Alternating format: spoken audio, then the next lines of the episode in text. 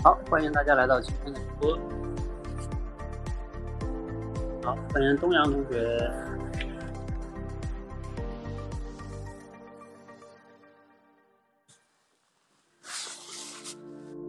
啊，今天我们有些同学提问，提问提到了这本书中的一些问题。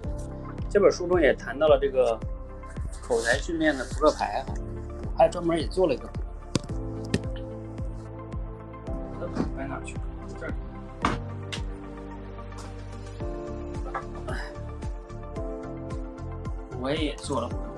好，月亮湾。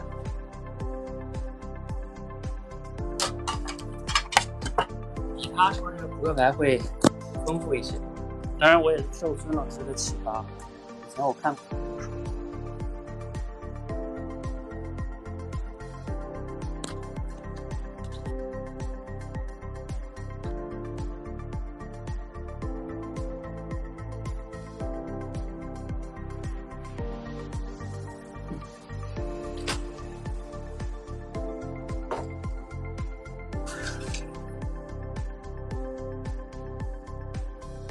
频号直播神奇，视频号直播为什么神奇？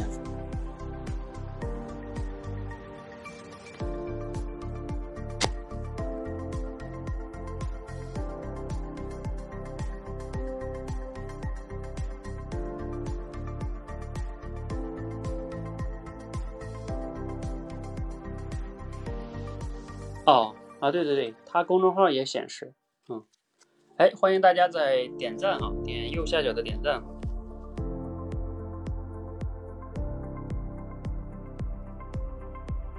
因为点赞好像是能提升直播间的热度，热度了多了之后，能让更多的朋友进来。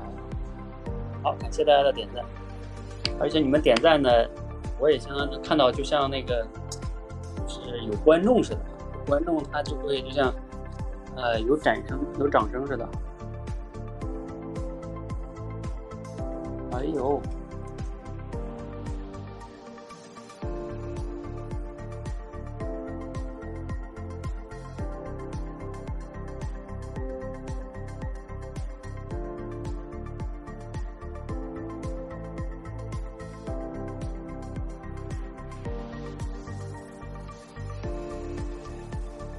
好，我把音乐关掉哈。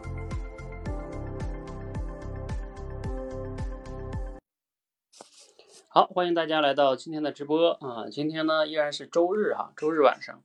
呃，我上周已经做过一次了哈，然后我说了，我们每周日呢没有特殊情况，我是计划每周日做一次的啊，不管我们做多长时间，哪怕做半个小时、一个小时呢啊。然后我们这个直播呢算是一种交流分享会啊，跟传统的我讲课还不一样嗯。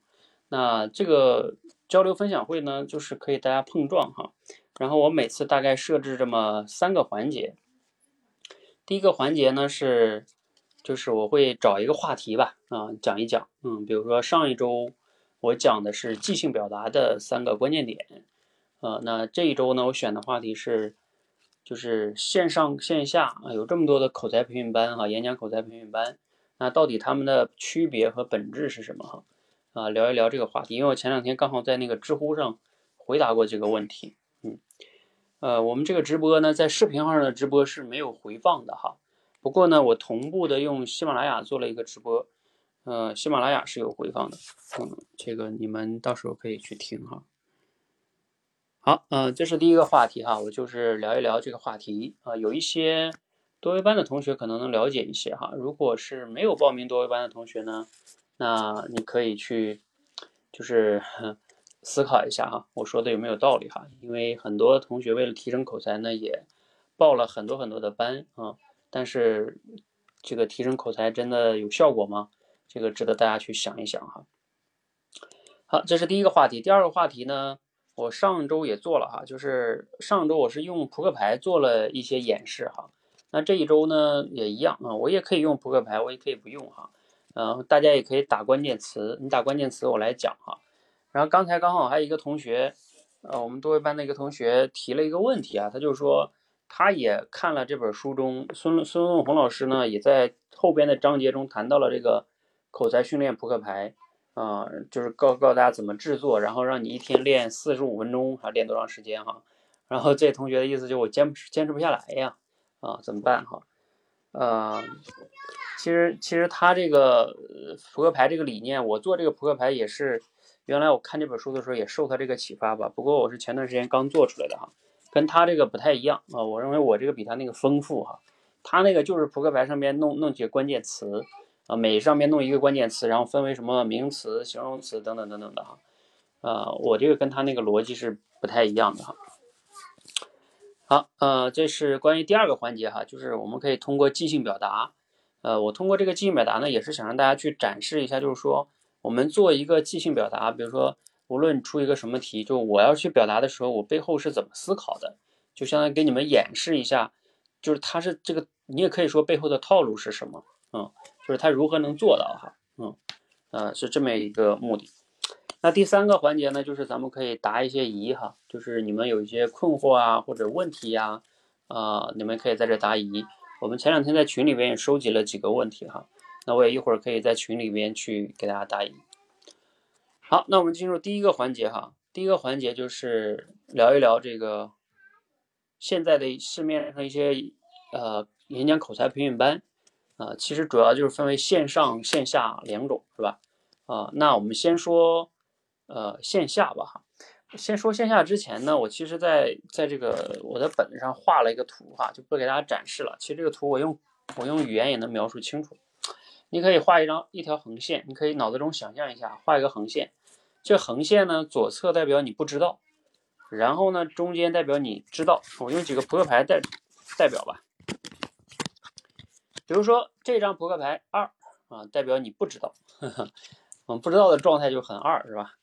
然后呢，等你知道，比如说你从不知道到知道，假如说是三，啊，你就知道了，啊，二到三就是你知道了。好，那你知道还不够嘛？是不是？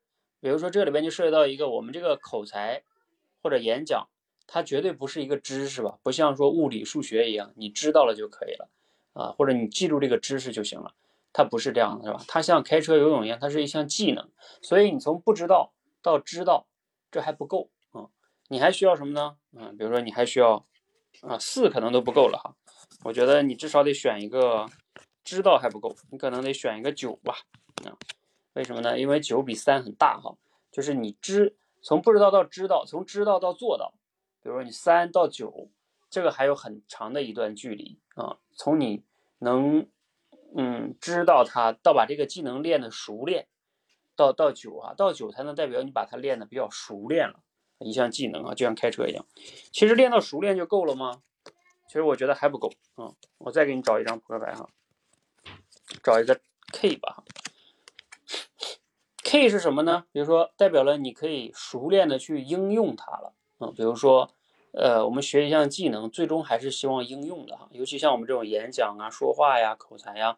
最终我们要回到现实生活中能用上，那应用，比如说是到 K 啊，好，这样的话我们就有四张扑克牌哈，比如二代表你不知道，三代表你知道，呃，九代表你能熟练的去把一项技能掌握的比较熟练了，就像我们开车呀、游泳一样哈。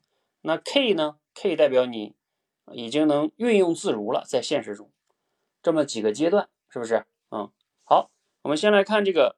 二跟三这个阶段哈，从你不知道就是二，到你能知道它三，哎，你已经迈出一个很重要的一步了。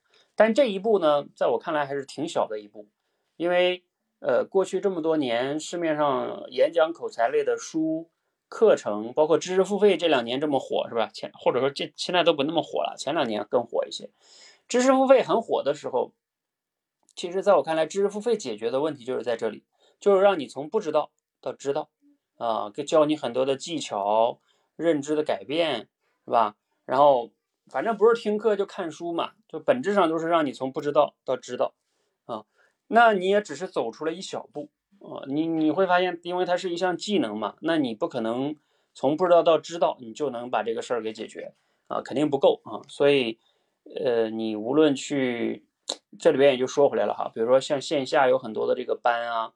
那他那种，比如说像线下的班，有一种非常典型的，就是那种酒店培训式的班，两天一夜啊，或者三天两夜。他把你拉到一个酒店，用两三天的时间，啊，现场的氛围也很好，他也教了你很多的呃方法技巧，这个各种各样的知识，是吧？你确实从不知道到知道，呃，但是这个绝对不可能让你立刻口才就好啊，啊，那有的人说，对啊，现场也会带我们练一下呀，是吧？好，对他会带你练一下，但是这个练一下哈，我就再给你找一张扑克牌吧，啊，找个五吧，就是从三，他可能能简单带你练一下，然后就到五啊，从你知道了之后，带你简单的练一下，他教你那些公式，就到五就结束了。啊，你还是可能掌握不了的，那你最多一些知识付费的，包括像现在一些市面上所谓的叫训练营的，是吧？包括那那那是线上的了，我们还是先说线下的，呃，像线下的这种，呃，两天一夜的班，三天两夜的班，那基本上顶多能帮你解决到这儿，带你简单的练一下，那回去之后就就没人管了，对吧？主要是靠你自己了哈。好，这是一些。线下这样的班，你本质上不管那个老师多牛哈，呃，这不是老师牛不牛能解决的问题，因为这是客观规律，是不是啊？就像你学开车啊，学游泳，那那个教练再牛，他也不能让你两天就学会啊。这个是，这不是一个教练的问题，这是就是客观规律啊，需要时间，需要练习的问题哈。好，线下这是一种班哈，就是那种酒店式的培训班，那还有线下的一种班就是这种。啊，你们要是知道那种各大城市中心都有那种线下的那种培训班哈，比如说，呃，他们大概的模式以前我了解过，就是你去了报名，嗯，他会告诉你他们不是这种两天的班，因为他们在那个中心都有教室嘛，啊，他们的班一般情况下可能是三个月，呃，两三个月吧，然后分两种，一种是周末的班，比如说因为平时上班族周末才有空，那还有一个是，呃，平时周一到周五的晚上。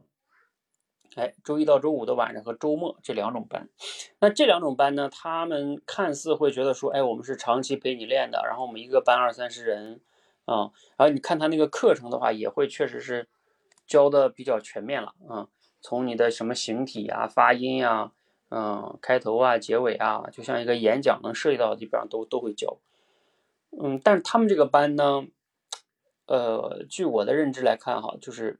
当然，我今天分享的认知可能也有我的局限性啊，你们仅供参考。他们这个班从你不知道到知道，也会教很多的技技巧。然后每一个知识点，从你知道呃到现场帮你练一下的话，也只是帮你练一下，因为你下一周再来，他又教一节新的课程。呃，这样的话三两三个月，呃，其实说是两三个月哈，三个月，你算算一个月是四周，你一周去那么一一一次可能是啊，你算算一个月是去四次。或者就算你一周去两次吧，就八次啊，你三个月才去了二十多次，然后也就二二三十节课嘛，就学完了呀啊，你你学完了，你只是每一个从知道到简单的去熟练的练了一下就结束了啊，所以这个就是其实线下那个班啊，那种两三天的班，还有一个问题就是它线下比较不方便嘛，有时候离得比较远，人们就会 不想去了啊，因为你毕竟去一趟来回路上可能要花一个小时两个小时。然后在那里再再待两三个小时，就得半天的时间。有好多的时候，咱们成年人不一定有拿出能能有那么半天的时间，能持续的做下来哈。而且最大的问题是，有时候你去了，你今天学了这个什么，呃，叫什么肢体语言哈，下一周你又学新的，就这个你还没消化呢，你又学新的了，你可能就觉得吃不消啊。这个就是他们这种模式的一个很大的问题哈。那我们再说回来，线上其实很多训练营也是到这里，知识付费我们就不说了，知识付费它只是解决二到三的问题啊，你再买更多的知识付费的课，它也是解决二到三的问题啊，只是让你知道啊，然后再加上一些训练营呢，嗯，简单的训练营就只能带你简单的练一下，啊，就是比如说那种二十一天训练营啊，什么三十天的训练营啊，啊，那市面上也挺多，那基本上也就带简单带你练一下，因为这个是他时间决定的哈，不是那个老师也不想教你他。嗯，他就这么多时间，那只能带你给你出个作业，简单的练一下就结束了啊。好，这就是呃市面上典型的这几种模式吧，嗯。然后我说一下我们吧，啊，我们过去这几年基本上就想做的一件事是什么呢？就是到这里吧，我们先把这个五拿走，嗯。我们是希望啊，知道这个我从二到三这块，我们不想教太多东西啊，像什么发音啊那些我都不教的啊。一方面我也不会啊，另外我也觉得，呃，普通话发音什么，其实大多数普通普通人来说没有必要学啊，因为我们不是要靠说话吃饭的啊。你学那么多那些很标准的，其实也也也有用哈，我不能说它一点没有没有，但是对普通人来说，你刚开始不需要解决这个问题，你主要先解决的是，先能当众敢讲话啊，敢讲话非常重要，然后是讲的比较有条理，因为你在你工作中。呃，你身边的同事朋友，他也是这样的一种表达嘛，就是大家说的话发音什么都差不多，他们也不是播音员，你也不是主持人，你也不是呃培训师，是吧？你不需要说的那么标准啊，所以呃那些不需要，你只要抓最关键的，比如说条理性表达，就是很多职场人非常关键的啊，你说话的说服力啊、简洁性啊，这个是你开会发言的时候，那老板肯定比较在乎的，你的客户也比较在乎的，所以我们在知识这一块，我们不是教特别多哈。我们关键是不是要从三，让你从三走到九啊？呃，比如说把这个技能练熟练啊，练练熟练。所以我们的这个培训班都是练半年呀、一年呀，呃，甚甚至我们有些学员在这练两年哈。那从三走到九，你才能叫熟练。那从熟练到应用呢？应用这个部分呢，确实我们当然有会有一些实战训练哈，但是这个部分因为确实它要求综合性比较强。那这个确实有时候也得靠你自己一些啊，你得学完了熟练了之后，还要在现实中你也要多去用啊。当然，我们也有时候会创造一些这样的机会哈，比如说像我们的实战聊天呢，甚至包括今天晚上的这个直播间也可以的。比如说一会儿其他同学如果有人出关键词啊，你要是觉得你能讲，你也可以连麦啊，这个上面可以连麦，你也可以来连麦来讲哈。好，这就是这个这两个部分啊。呃，所以我们基本上多维班只要侧重于在这里，就是帮你从不知道到知道，从知道到到熟练，啊啊，带一部分应用，啊，这是我们跟其他的一些线上的这个区别吧，嗯，呃，这个是呃很很重要的一个一个部分啊，嗯，哎，我不知道这个大家关于这个部分，其实我就可以简单说这么多哈，你们在那个呃，对于现在市面上一些。就是各种各样的班哈，你们有没有什么问题啊？就是觉得说，哎，市面上那种什么演讲课啊啊，然后等等等等各种各样的，然后你们有没有什么问？还有沟通课，你看后面市面上有很多人做的很有意思，就是有的人是专门做演讲的，有的人呢是做沟通课啊，有的人是做什么说服力是吧？啊，等等等等，呃，那这些班他们到底本质上有什么区别呢？嗯，呃，这个比如说像演讲课吧，哈，嗯，市面上有很多老师做演讲课。其实这个演讲课呢，在我的那个口才成长螺旋图中，哈，我是把它画到那个比较比较高、比较难啊。你们应该看过我之前这个口才成长螺旋图，哈，嗯，啊，这样这样可能会好一点啊。你们可以去网上找，嗯，公众号里也有。就是我认为演讲呢。往往是比较正式的，在在更上边哈，在更上边的话，它其实对于表达能力要求是非常综合的啊。其实很多我们普通人，你并不是天天都需要演讲的话，我不太建议你们刚开始老去学这个演讲啊，因为演讲它对于你的肢体语言啊、动作、表情、内容、逻辑很多很多的东西要求太多，然后很多人一准备一个演讲，你就会把自己卡在那儿，或者说你一准备，你就会发现。你差的太多了，是不是？那你，你就会人就会变得没自信啊，甚至拖延，拖延起来，你再也不想做这件事儿了啊。就像我们看到有些人，他们会去做，在一个训练营中结束结束的时候去做演讲比赛。其实，呃，我一般不太赞同去做比赛啊，就是尤其对练口才的人，因为比赛的一个结果是什么呢？就是大部分人全是失败者，呃。因为你你想嘛，比赛到决赛之后就那么几个是牛的，然后你你大部分都是失败者。而我据我了解啊，就我们很多口才演讲不是很好的朋友，往往都不太自信啊。你越是比赛，他就会看到优秀的人对比，就会否定自己哈。当然了，那我们换过来说，就是说，那我们可以向优秀人学呀，看人家是怎么做的。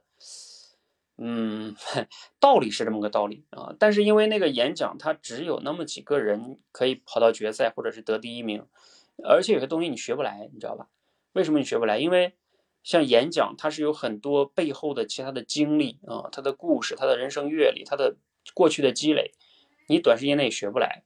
如果你对标他的话，那你你你肯定大大概率上你就变得越来越不自信了哈。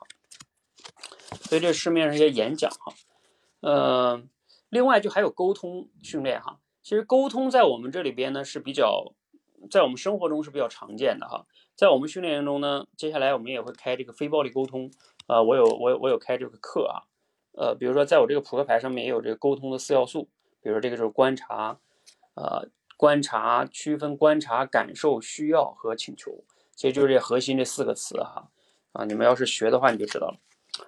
呃，而至于大部分很多的沟通场景呢，嗯，其实沟通你真正要做的时候，它会它其实是比较难的，因为它要人人与人之间的互动啊，就是它不是一个像表达，我只需要把我准备，包括演讲，我都认为比沟通有时候还会简单一点，因为你只需要准备好你要说的。然后你就去说就可以了。但是你比如像沟通，它难就难在它它是个即兴的，然后对面是个活人，你你是无法完全把很多东西都准备好的。它很考验你，就是临场应变的这种快速的抓取重点啊，你的倾听能力、提问能力，包括你的语言表达能力，呃，跟人的这种共情能力，就这个才是沟通更本质的东西。那些技巧吧，往往你学了很多你也用不上。你要如果这些弱的话。所以这个是我觉得沟通为什么它比较不是很好练的原因啊。市面上老师很多，他确实会教这个沟通的技巧，但是你们应该也都知道，沟通这个技巧你学了，嗯，你真正用起来其实是不容易的哈。嗯，这个跟聊天也比较像啊。好，这个是大家啊，刚才这个同学振兴同学提了个问题啊，宫殿记忆对口才有意义吗？呃，宫殿记忆，据我了解，就是现在市面上很火的一种叫。快速记忆法是吧？啊，让你用，然后其实它背后也是一种联想记忆法，啊，就是然后，呃，比如说让你快速的什么，给你一些多少数字是吧？然后它可以倒背如流啊，或者给你一些什么词，反正都是不相关的啊。然后你看这个老师，他很快一演示，然后就把这个全记住了，甚至他可以倒着背、横着背、斜着背都可以是吧？就是就是让我们很震惊，觉得哇，这太厉害了，是不是？哎，我要有这个记忆力，那不牛了吗？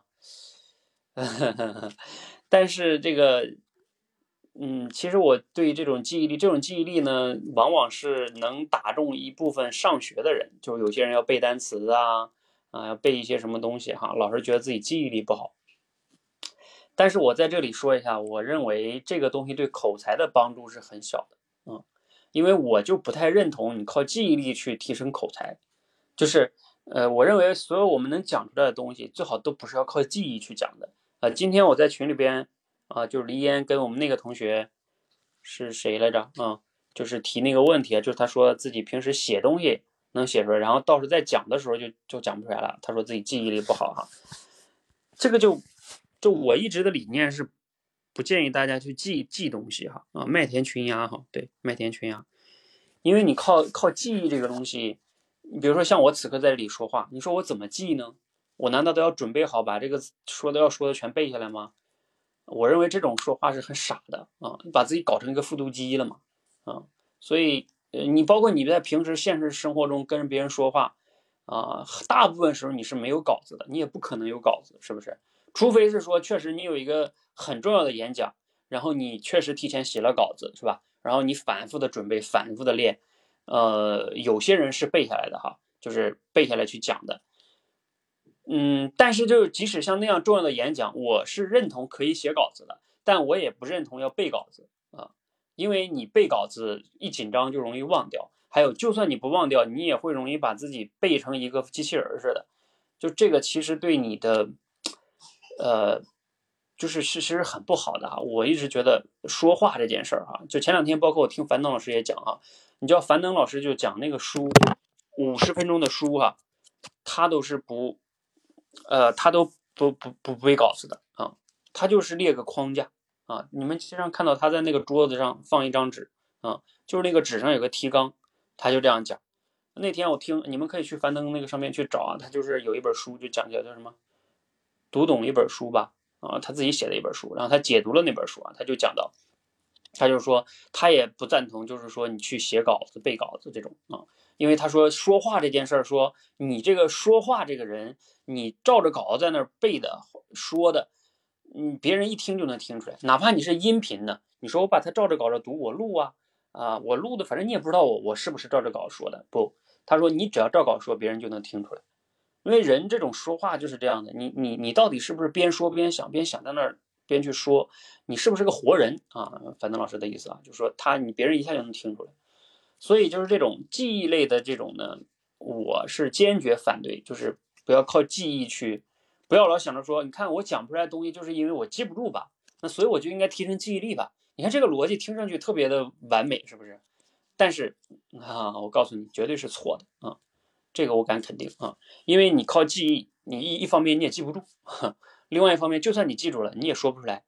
你靠记忆的东西，你是不可能很张口就能说出来的。比如说像我此刻能张口说出来的东西，都不是我记忆的东西，是我脑子里边理解了的东西，是我呃深刻的理解，并且我很多东西我表达过的。就像刚才我讲那个线上线下口才那个班，我我能张口说出来，是因为不是我我背下来的，是我是我我对这个事物有一些思考，我以前也写过，我以前也说过，你这样的你才能说出来哈。啊，顺便再说一下那个宫殿记忆。它那个东西吧，呃，肯定是比你死记硬背方法上是有有道理的，但是它有一个可能有一个大的问题在于什么呢？就是你提前需要去设置这个宫殿，那个基础工作也挺挺麻烦的。比如说像他们记数字的话，他是把数字，呃，先在脑袋中变成一个联想成一个画面，比如说什么把一想象成一，呃，是一个什么呢？一支铅笔是吧？然后二把它想象成一个鸭子，然后三把它想象成什么？一一个耳朵吧？啊，假如说。它全部要变成画面，然后这个时候呢，你出了一个数字之后，它再要把这些画面编成一个非常非常那个让人就是一说就能记住的那种离奇的故事啊。然后你你到时候他再去记住这个数字的时候，因为他是把那个故事人记，这就是人的左脑跟右脑的区别。右脑对画面感是非常容易记住的啊。比如说我们说呃幺四，比如说四是一个红旗吧。啊，幺四，呃，三啊，是吧？幺四三这是个数字啊，当然我就不不不不搞个那个那个是一个手机号了哈。比如幺四三，他们的那种逻辑是铅笔嘛，一不是铅笔嘛，那四是红旗，三假如说是耳朵，那他就要把这三个给它编成一个很讽刺的东西啊。比如说，呃，嗯，可以怎么编呢？比如说类似于叫，呃，一个耳朵，对吧？啊，幺四三，那你看，一个是红旗，一个是耳朵，呃，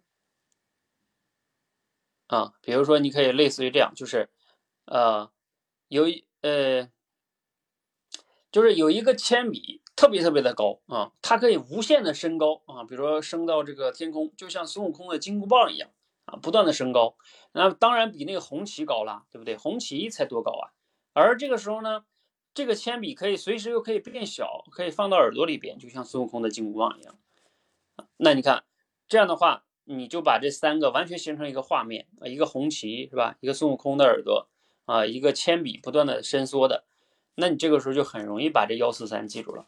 它往往就是转化成这个，但是它这个它这个问题就在于你前面要把很多事物全部去先把它内置到一个画面，然后再去联想。嗯，其实还是工作量也不小嗯，这个我就简单说这么多吧，因为我不是专家啊，我也不不多说了哈。我只是说这个记忆对对口才帮助没那么大。好，呃，找一个口才好的人，口才好的音频跟着这个人读，每天训练可以吗？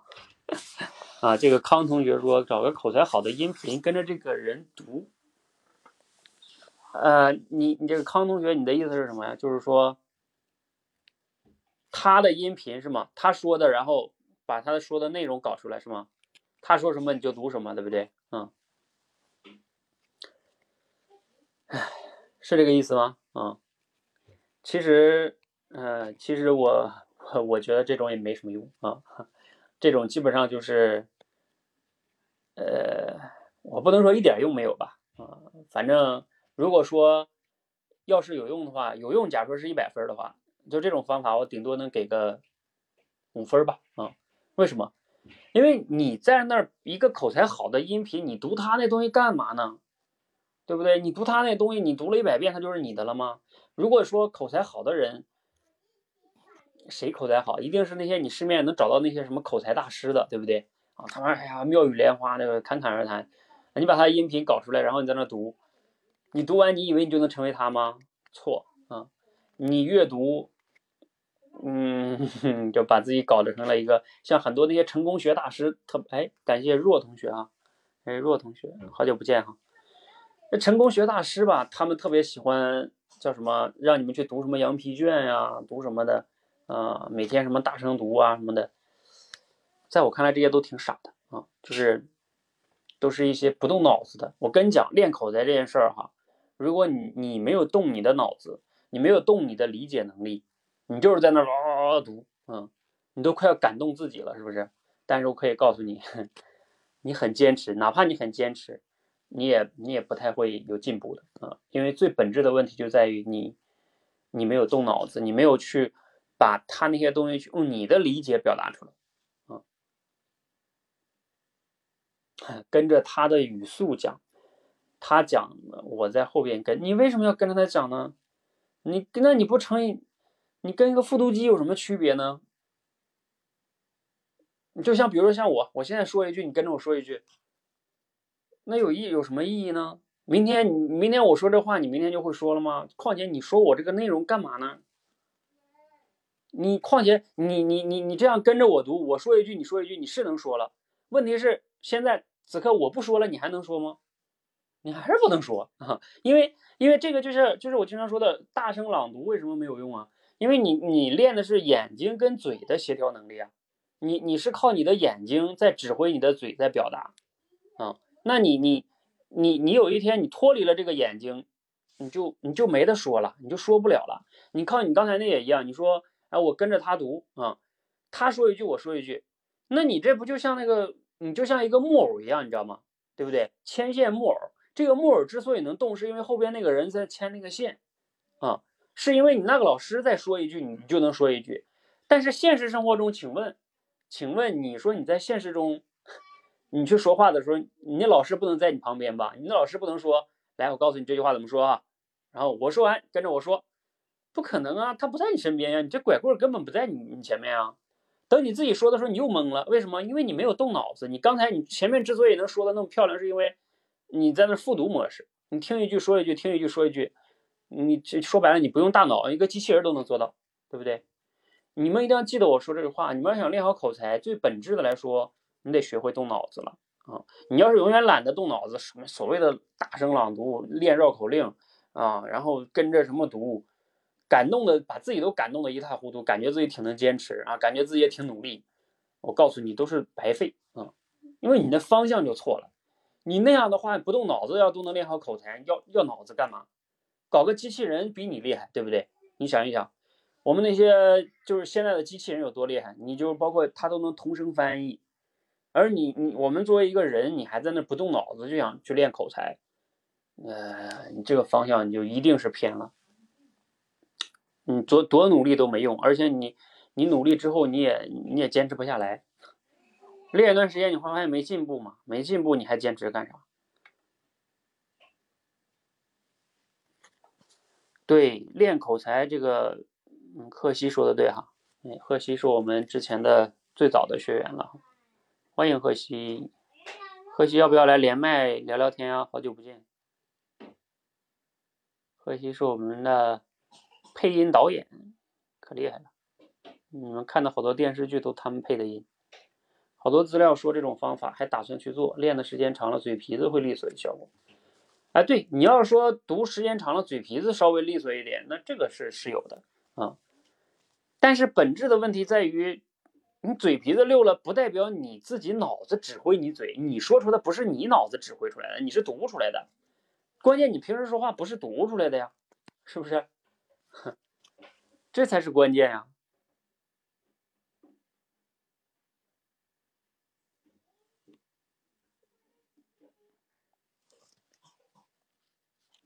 嗯，你是说你要连吗？何西，好啊，你可以连啊，这个上面应该所有人都可以连麦的啊。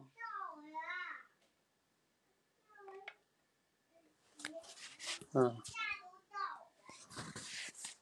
好，那你连吧。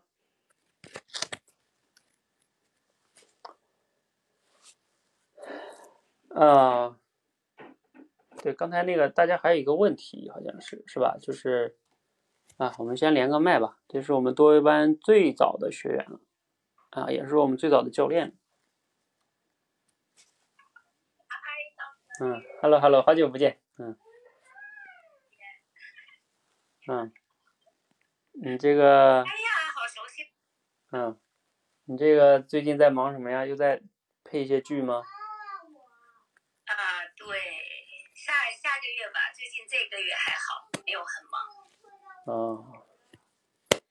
好激动啊！我心跳的可快了。啊？你还紧张吗？会，因为太久没练了。哦。所以刚刚视频还是音频上还是视频吧？嗯。对呀，肯定要视频呀，音频那那多没意思啊，是不是？嗯。我就是也分享一下吧，也感谢一下汤姆教练。嗯。应该。一几年，一六年左右吧，哈，是一六年吗？呃，应该是一七年，嗯，一七年，嗯，哦，我觉得就包括说，昨天我还在跟我朋友分享，就是在跟您练口才的这个过程中的收获，嗯，呃，素质，我记忆特别深刻的就是心理素质，就是我们要去呃外边儿。找人讲小故事，然后同时直播或者是好像是录录吧，好像自己录。我觉得这个对于心理素质是一个特别大的挑战。突破这个心理素质之后呢，就会不是那么在意别人怎么看我。嗯，这一点儿特别好。再来就是说，我们的六十秒训练就会刻意的让我在给别人发语音的时候，尽量简单扼要的去阐述自己想要说什么东西。然后第三个就是，呃，它的逻辑性。比如说，大家在一起讨论一个什么东西，临时就要你去发言，就是你说的那个总分总，嗯。多多少少还是会在记忆里头，所以说当我在说的时候，至少来说，重点的东西就按照这个总分总的这个逻辑性去表达，比之前就好很多。嗯，好，总结一下三个哈，一个是心理素质啊，心理素质这也是我们这里边重要一个关啊，也是我认为很多人练口才非常重要的先突破的一点，你得先敢说，你先不要说自己说的好不好，你连敢说都不敢说。对吧？这就像一个枪一样，你这枪打不出来子弹啊！你你你就别再想着打中目标了，是不是？那都没有意义。你枪你子弹都出不来，你说你你有这枪有什么用？再再漂亮，是吧？子弹是金的，是吧？那废的啊，没用，打不出来子弹啊。所以这个就是心理素质，你要敢说。然后敢说之后呢，像刚才何西讲的这个，呃，你刚才说第二点是什么了？第三点是条理性，是吧？啊，呃，刚才你说第二。啊，简洁性。啊，第二是简洁啊，对，呃，他说这个条理性跟简洁性都是我们现在这个两两个关，一个叫条理表达，一个叫简洁表达，我们把它现在称之为两个关，就是我们最最近这一年调的，就是你走了之后我们调的，就把它们调成两个关，呃，这个现在那个条理表达就是原来你们在练的时候，我们练那个结构思考啊，就是只不过就它背后其实依然是结构思考，只不过我们后来调成条理表达的意思是说。因为你教程结构思考，就有些学员他老是觉得，你看我来这练口才的，你老让我练结构思考，就是一方面很烧脑，然后另外一方面他老觉得这个好像，那我怎么用呢？嗯，就是他不够那么接近于表达，所以我们就把这个课调整了一下，就把它变成了条理表达，就是让你去说在表达的时候如何用几点一二三啊这样来讲，这样你不就能快速的有个条理嘛？啊，然后我们现在还有一个关。也是我们最近一两年开发叫简洁表达，就那个时候我们原来叫六十秒口才训练营，呃，那个时候叫六十秒口才训练营，那时候呢还是，呃，也其实也是侧重于简洁表达，但是它会有一点这个难度哈。我们现在这个简洁表达会好一点，就是我不是非得让你六十秒，然后我们会让你以六十秒上下可以波动个五秒十秒的，嗯，然后我们现在这个主题会更有意思，就是。都选自于你像我们原来让大家练六十秒的时候比较难在于，比如说给你个关键词啊，其实这种就比较难，因为你需要构思太多啊啊。我们现在的那个简洁表达用什么练呢？用现在那个就奇葩说，你们知道吧？就是奇葩说那些辩题啊，比如说该不该看伴侣的手机啊，这个这个辩题，然后你拿到了之后，你你你选择一方啊，你选择一方之后，你你选择正方或者反方，然后你用六十秒左右来表达你的观点，是你是选择该看还是不敢看，然后为什么？但是你的时间只有大概六十秒左右，嗯。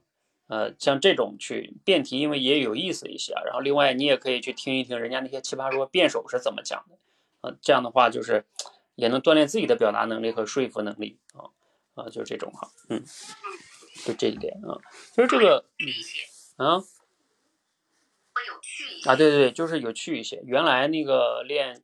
呃，简洁表达的话，关只是关键词的话，可能趣味性会弱一些。然后再一个就是难一些，嗯，就会你像我们这里边现在这个扑克牌里边就是有关键词的，呃，关键词的这种表达其实是比较难的，因为它考验你的构思。你比如说像我看我这里边一个关键词就是办公室，啊，啊，如果是办公室，那你看这个时候你就你要去讲，就是它的范围很大嘛，嗯，有时候构思起来就不容易。像你们很多的人在这方面会有挑战哈，嗯。嗯，好，感谢贺西的分享哈，嗯，嗯，谢谢，嗯，嗯，拜拜，嗯，好，感谢我们的贺西啊，贺西是我们多维班第一期的学员哈，也是我们最开始做教练的啊同学哈，嗯，来，你们还有没有同学要连麦的了？啊。连麦也挺好的哈，省得我一个人在这里干讲哈。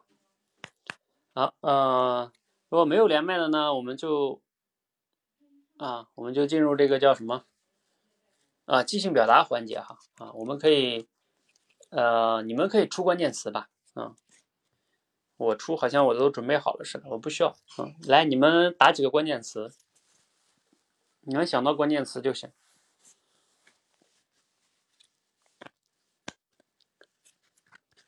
来，你们有没有什么打个关键词出来？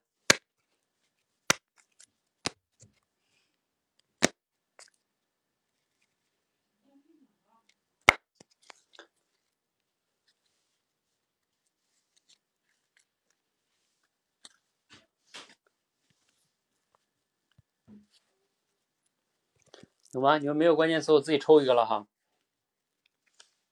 来，我从这里随便抽一个哈。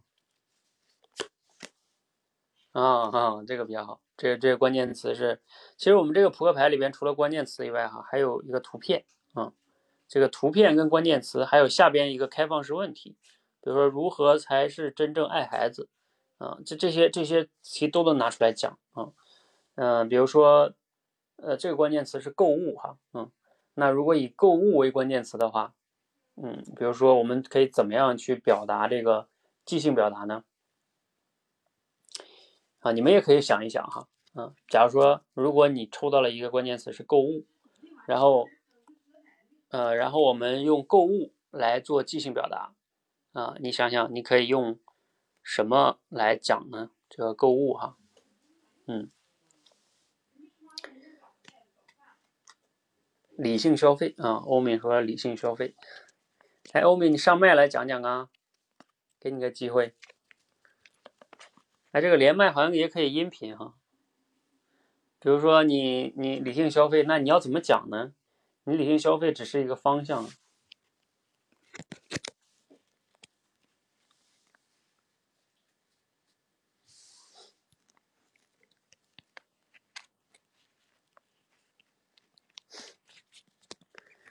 好，好，我说一下关键词的这种讲法呢，最关键的是。嗯，其实比较重要，在我看来，第一步是你能提出来一个好问题，然后这个问题呢，你能提出来一系列的开放式问题，然后这个问题你还能回答，啊，你找到一或者说你找到一个你能回答的，比如说像刚才这个欧米说的理性消费，那你可能就是说，哎，我们如何才能做到理性消费呢？哎，这就是一个问题，然后我们来回答这个问题。那你回答这个问题的时候，你可能就要讲，讲出了一个框架，对不对？啊，如何才能理性消费的框架？比如说，我们第一步应该干什么？第二步该干什么？第三步干什么就可以了啊？呃，那比如说像像是要我讲的，我可能我还能要讲一个叫购物，它不就是花钱嘛，对不对啊？我们如何能让自己呃越花越有？呵呵啊，这这话题是不是比较有意思？啊，我们很多人都是呃剁手族是吧？那购物一购物越购物越穷是吧？月光族，那我们能不能越花越有呢？嗯，哎，想一想哈，越花又越有哈，如何能越花越有？嗯，好，那比如说我要是讲这个话题的话，如何才能越花越有？那比如说我，那我们首先要要去讲一个概念，就是就是花钱这件事是分两个维度的。第一种呢，是你买了一个呃那个叫什么，就是那种消费品；另外一种叫投资品啊。如果你花的钱买的都是消费品，那你肯定是越花钱就会越花越少啊，甚至你会负债。啊，那如果你买的是叫什么这个投资品啊，那你的钱可能真的会越花越多啊。那我们就可以区分一下，到底哪一类的东西会更多的都是消费品呢？啊，其实很多了哈，大部分的我们买的东西可能都是消费品啊，比如说包括汽车啊，呃，买了就会包括电子产品啊，其实这些应该都属于消费品。就是包括包包啊什么的，对不对？买了就会折旧啊，买了就不值钱，买了就会在，比如说汽车，你买了之后，你不仅那个什么，还会，呃，保险呀、油钱呀，你买了还要继续往里边烧钱的啊，像这种都是属于消费品，它不能给你带来钱，它往往会给你呃消耗钱哈嗯。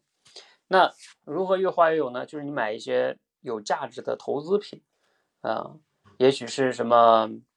包括股票也可以吧，只不过，只不过炒股这事儿就是可能你你就怕你炒不明白啊。如果炒得明白的话，那也算是投资品哈啊，或者是像这个，如果是多少年前你买个房子是吧，这也是投资品啊，因为它这个在升值哈，嗯。那另外一种投资品是什么呢？比如说像你买一本书啊，或者你呃学习一个课程。这种也是投资品啊，因为这种呢，它能让你变得更好啊。这个钱虽然花了一些，但是它让你能力提升了呀，能力提升，未来你就可以更好的去啊赚钱。那你从这两个维度啊，你看我就是你区分好什么是消费品，什么是呃投资品，那你就可以去聊这个如何能让越花越有了哈。好，这就是简单的这个思路哈。哎，你们有吗？你们还有人打打关键词的吗？你们也可以出一个关键词哈，要么我就再抽一个啊。这个是金钱，金钱太简单了，刚聊完。哈哈，啊，方法与练习，你这个方法与练习对我来说太简单了，你知道吧？因为因为我们这个训练营天天就在讲这个方法与练习啊。比如说，我可以稍微跟你说一下，就是。呃，你像这种为什么我讲起来简单？因为这种这种话题我讲的太多了啊，然后我就不需要背，也不需要思考我就能讲的，因为它这个方法，你比如说像我就可以拿练口才来讲啊，呃，练口才这件事儿就是这样的，其实有三个关键条件啊，如何才能练好口才？第一个就是你需要有一个正确的方法啊，那。嗯，方法不对的话，确实可能你努力就白费了哈。比如像前面那个同学一直说的那个，呃，跟着什么老师大声的那读，在我看来，这个方法就是不对的啊。你再努力，他也不会有太多的进步，方法不对。嗯，呃，这个就像游泳什么也一样吧，开车也一样哈，就是任何技能的方法错了，往往你都会越努力也越偏。那第二个就是有了方法还不够，像技能的提升都是有了方法还需要练习。啊，你不练习的话，方法你学了一大堆。其实有很多人都是这样的，练口才的方法，他他都快成专家了，他都能说出二十种来，哈，甚至网上也有那种，对吧？啊，什么让你练好口才的什么二十种方法，呃在我看来没有没有意义，你知道吗？你你搞那么多方法干嘛？你搞那么多方法，你根本就不会用啊。所以所以你根本就不需要那么多方法，你就找到一两种，甚至就一种方法就好了。你只要找到一种你真正认同的，你也觉得是对的，然后剩下是坚持练习。啊，光有练习可能还不够，还需要有有反馈啊，要有教练给你反馈，你练的对不对？你练的哪里好，哪里不好？如果没有练习的、没有反馈的练习啊，可能呢这个进步会慢。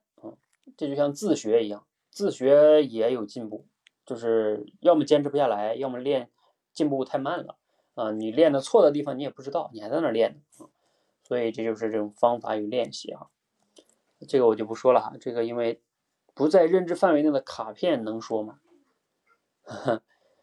不在认知范围内的卡片，你可以把它转换成你认知范围内的卡片。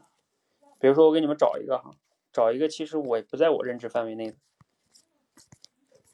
比如说上上一次直播哈，有同学就给我问我那个元宇宙啊，不在我认知范围内啊。你们上上周有人在的吗？元他给我出了一个关键词是元宇宙，其实我就不懂啊，因为那个元宇宙是最近比较火的一个概念，它还不是宇宙这个这个词呢，它是元宇宙啊，那那我就不太懂啊，不太懂，其实一样可以讲的，但是我建议你们一般的不要挑战你完全不懂的，你看我我这个扑克牌里边出的关键词就不是完全不懂的，因为我认为大部分我们说的话，你不是在讲你完全不懂的东西，对不对？如果我现在让你讲一讲天文地理。你让我讲，我也不懂那个东西啊。你，那你不懂，你肯定讲不了啊。当然，我刚才说了哈，如果我你给我出了一个不懂的，我可以把这个不懂的转换成我我懂的东西，我就可以讲了啊。就是我有技巧，可以把它能转换成我能讲的东西。我肯定不是说我不懂的我也能讲，那我不瞎说嘛啊？我肯定不是瞎说，就是呃，我我那我做不到啊。你不懂，你肯定不知道，你脑子里面就没那东西啊。比如你现在让我聊一聊什么是。什么是量子物理？那我肯定不懂啊。那你要让我讲量子物理，我我确实讲不了。但是呢，你要是真的给我出个量子物理，我还能讲啊，因为我可以把它转换成我能讲的东西。比如说，哦，我会有一个在进表达里边会讲到一个纵横联想。比如，什么叫量子物理啊？量子物理，你你比如说你往上来说，它就是个物理嘛，它也是物理中的一部分。嗯，那我可以谈物理啊，嗯，物理我总还是懂点的啊。如果物理我也不懂的话，你知道物理又是个什么呢？物理是个学科嘛，啊，那学科就大了。学科里边又包括除了物理以外，包括哲学呀，呃，这个数学呀，是吧？化学呀，等等等等等等的。那我这个范围又大了，嗯，呃，还有我还可以用跳跃联想，比如说量子物理我不懂，但是量子物理是一个非常新潮的，就是一个，呃，这种叫什么？大部分普通人不太了解的概念。那我可以用这样一个概念，把它跳跃到一个，就是很多的时候我们都能会遇到这种我们不太懂的知识啊，或者说概念。那我们面对这样不太懂的知识和概念，我们要怎么办呢？你看，就是此消彼长啊，像什么区块链，什么什么各种币啊，我们也都不太懂啊。但是这不一样的吗？那我我们怎么样去面对这些不太懂的呢？哎，你看，我就把它转换成这个，我不需要讲那个量子物理了啊。这个也是啊，谁说你非得要讲那个词呢？你问我不知道的，你让我讲，那那这个方向也是不对的，嗯，就是你不可能硬讲这个哈。所以你看我我我扑克牌里边出的关键词，其实都是都是很简单的词，嗯，比如说问题呀，呃，自己呀，什么手机呀，娱乐呀，生存呐，投资啊，成长啊，成本呐，时间呀，半小时，金钱。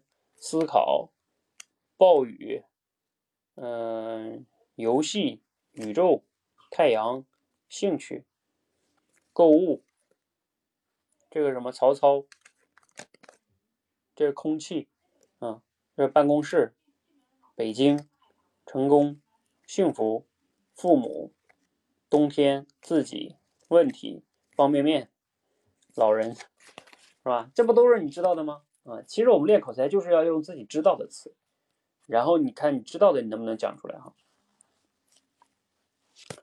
好，那我们这个呢先到这儿哈。如果这个关键词这个部分，那个因为我们还有几个问题我没回答，是前两天我们在群里边征集的哈。啊，我们这群里面有人提啊。嗯，我先来说哪个呢？嗯。啊，先说三个问题，我看这三个问题之间有没有什么关系。写出流畅脱稿表达出来。嗯，先说说这个吧。这个其实刚才我也大概说了，就是这个麦田群鸭同学哈，嗯，你在吗？就是你问的那个，嗯，就是我们能把自己心里想的东西写写出来，比如写成小文章，但是呢，你。但是每次写出来的东西，想把它录成小视频，怎么都讲不好，也讲不完整。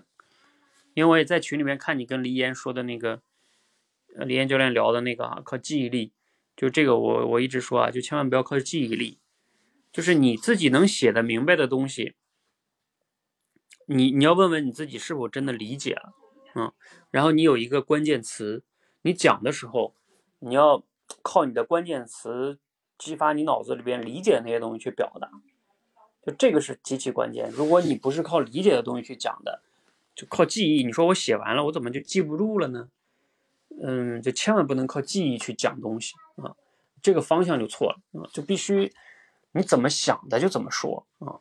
如果你说那我实在说不明白呢，嗯，那有可能是你自己还是理解的不够透彻。所以这个千万不要跑到记忆那个方向上去。而且你讲的也不一定要和原来写的原文都一样。你像我经常有时候，我以前也写过一些东西，但是你要让我再讲，我的大方向和观点是没问题的，但是我具体里边可能举的例子什么，有时候它都是不一样的。因为讲有时候是可以现场去表达组织语言的嘛。好，这个知行合一同学还问了一个是条理表达中怎么样用递进顺序啊？因为他说递进顺序像除了说个人、家庭、社会以外。啊，那思考就会有局限，呃，由浅入深，由深到浅，掌握的不熟。比如说，如何才能让自己获得成持续的成长？这个，如何用递进顺序去讲呢？其实所谓的递进顺序啊，就是指你要找到一个事物的，呃，一个内在的逻辑，然后呢，按照这个逻辑去思考这个问题，你才有可能能，呃，能表达出那些递进顺序的观点。比如说像这个，他说如何才能让自己获得持续的成长啊？这就关于如何能成长的。你要用递进顺序的想的话啊，那那你就可以像他说的，你可以用由浅入深这个顺序去思考它。比如说我们成长这件事儿，那如何才能叫呃获得持续的成长呢？由浅入深去想。比如说，我们最最需要，比如说，首先可以做的由浅入深的是什么呢？就是获得成长这件事儿，那可能就是读读书啊，听听课啊，学一些知识啊，这就是最浅层次的一些成长了。这也是我们大部分人啊目前都在做的，对不对？啊，买很多的课啊，看很多的书，看很多公众号的文章等等等等，啊，这就是最浅层次的成长啊。因为这种成长呢，往往不可控。很多人也听了很多课啊，看了很多书，但是感觉一年一年过去，自己也没什么变化，没什么成长。所以为什么我说它是浅层次的成长呢？啊，就是这种成长，它往往改不改变，这只能靠运气了哈，啊，不太可控。好，那比如说比这个再深一层次的成长是什么呢？嗯，那嗯，我认为就是像现在呃，我们现在帮大家做的就是练技能啊。就是你这种成长啊，你要从知识的层面跳到一个技能的层面，啊，这就更深一点了。因为一个知识你学完了容易忘，但是如果你把知识练，把它变成你学习这种成长变成技能了，就是你把它练成你自己的技能，这个技能会伴随你一辈子，而这种成长是更深的。想一想是不是啊？我们过去学会了很多很多的说话、写字啊、开车、游泳。你你只要把这些技能学会了，这个技能一直都是你的啊，包括我们这种口才、思考、表达啊。我我上次讲过啊，就是我自己以前高中的时候表达能力也不好啊，一上台也非常紧张。但是后来我大学的时候其实就已经突破了哈。我突破以后，这个东西就一直是我的了呀啊，那这别人也夺不走啊，而且可以自由享受哈。呃，我一直喜欢一个类比，就是这种当众表达能力就像空气一样。你没有这个空气的时候，你自己会很痛苦啊，无法呼吸，你当然很痛苦啊。但是如果你有了空气的时候，你会发现你你感受不到它的存在啊。这个就是呃，说你要去练成一个技能哈，会给你带来一辈子的价值。那有没有比技能更深层次的成长呢？呃，我觉得是有的，就是那种叫什么呢？叫以问题为导向的呃成长方式。什么意思？就是我们在生活中你会遇到很多很多的问题，你要直面你生活中遇到的那个问题啊。比如说这个问题有可能是，呃，你怎么教育孩子啊？也有可能是怎么能把一个工作干好啊？也有可能是怎么去啊解决你工作上某一个具体的问题，然后你去以这个问题去去思考，要解决这个问题去成长。那这个时候的成长哈，其实是。更深层次的，因为这个时候就不是简单的说，哎，我要去看一本书啊，我要去听一个课啊，甚至我练某一项技能，然后我就能怎么样，那都不够的。知识和技能都是为了解决这个问题去，你的资源啊，你甚至可以利用很多其他的呃人脉都是可以的，但是你的目的是要解决这个问题啊。其实很多人的成长，在我看来，就是一直没有什么大的进展的根源就在于。呃，你一直没有去解决一个问题啊，你脑子中没有问题，呃，你其实要是围绕着一个问题去思考、去学习的话，你慢慢就能成为这个问题领域的甚至专家，然后你的成长是成体系化的成长啊，不是像今天学一个这个，明天学个那个啊，那种都是碎片化的成长，是完全不一样的。所以，更深层次的成长是解决一个问题，或者说叫有一个目标啊，这个问题呢。它背后你也可以说是个目标，比如说你要帮助谁谁谁，比如说像我吧，我过去这几年可能主要就是在帮大家解决口才这个领域。那你可以看看市面上那些你能知道的一些大咖，是不是？他们都是这样的，可能最开始也是默默无闻的一个呃普通人啊，然后他呃也许是在写作领域啊，也许是在什么什么什么领域，是吧？然后自己这个不断的研究、学习、思考、分享，然后他这个。自己也变化很大，然后又能帮助别人，那这种成长是更深深层次，呃，是更综合的哈。好，所以你看啊，这样的话呢，你就能找到这个，就是表达的时候由浅入深的表达这个如何才能让自己获得持续的成长，这是不是由浅入深啊？这就是递进顺序哈，就是你讲的这个是啊，逐渐递进的，嗯。那这个呢？其实这种的话，一个是你要掌握这种递进顺序的方法，另外一个也考验你对于一个话题的认识啊。如果你对这个，比如说如何能获得成长这件事，你没有思考，你没有认知的话，那你也讲不出来。比如说像我为什么能讲？我刚才讲那三点，虽然是我即兴表达的，但是其实我早就思考过，因为我对于成长这件事儿，过去这几年也一直在这个领域嘛，啊。所以，知识、技能像以问题为导向，这这些观点我都不是我刚才想出来的，是我以前就讲过啊。当然，我也不需要背，因为它本来就在我脑子里边。呃，还有一个同学，牙白白同学提了个问题，就是牙白白同学在吗？就怎么日常练习条理性表达，怎么样才能让自己成为会聊天的人？其实刚才我我用的那种方式就是条理性表达。你首先条理性表达，你得先学会我们教的那些条理性思考的方法。比如我们其实教了很简单啊，一共教那么几种，一个是并列顺序啊，然后一个是过程顺序，还有一个是叫什么正反顺序跟矩阵顺序，还有一个是递进顺序啊。其实主要就这么五种吧啊。你只要把这几种顺序掌握好了之后，剩下的就是我们首先我们那个题库中有三三五十个题哈。你可以练练那些题啊，然后你平时在生活中也要多用这些顺序去思考和表达问题，思考问题也需要用哈。比如说，我们每个人在工作生活中不也都会汇报嘛，或者思考问题嘛？你不要在那凭感觉想，你就必须要用这样的方式去想啊。甚至这里我可以推荐一个工具哈，就是那个啊，那个工具我自己用的非常多哈，就是幕布哈，嗯，你们用幕布可以就是思考问题的时候都用那个去想啊，你自己就能。呃，养成这样的思考习惯，这是非常重要的。然后，呃，这是思考的时候要用，然后要多表达啊，没有什么捷径哈。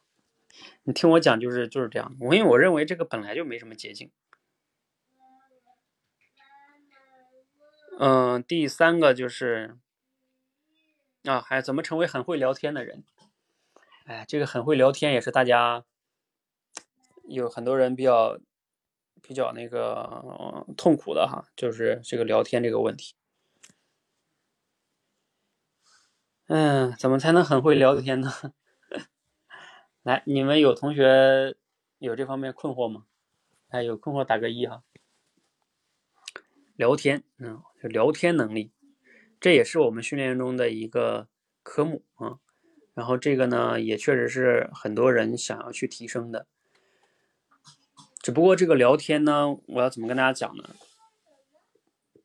就聊天这个能力，大家需要好好的认识一下这件事情啊，否则就是你们对他的认知如果有问题的话，你们在训练的时候就是会容易陷入一种很纠结，对于这个聊天这件事情啊，呃，那我给大家分享几个认知哈。